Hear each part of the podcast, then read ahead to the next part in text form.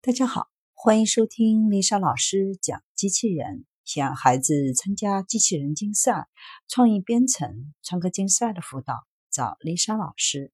欢迎添加微信号幺五三五三五九二零六八，或搜索微信公众号“我最爱机器人”。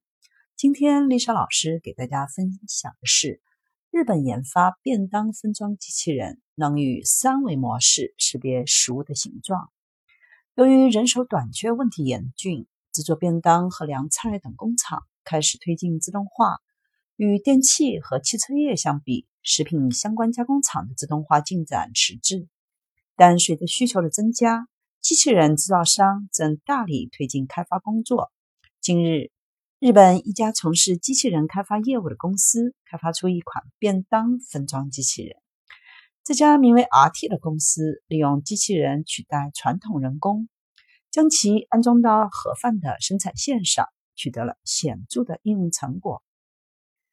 据悉，机器人的身高可配合工作台的高度，在一百三十到一百五十厘米范围内调整，肩宽三十九厘米，可利用头部搭载的摄像头和位置传感器识别食物的形状和位置，像夹子一样的手指。夹起食物，能以七秒钟一个的速度抓取食物，装入在生产线中流动的饭盒，抓取的准确度达到百分之九十以上。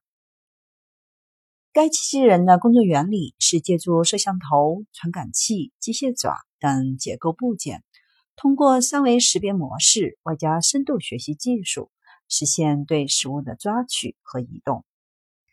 阿里公司表示。今年十一月起，该款便当分装机器人就将在盒饭工厂启动验证性实验应用。如果取得成功，最快将在二零二零年投入市场开始销售。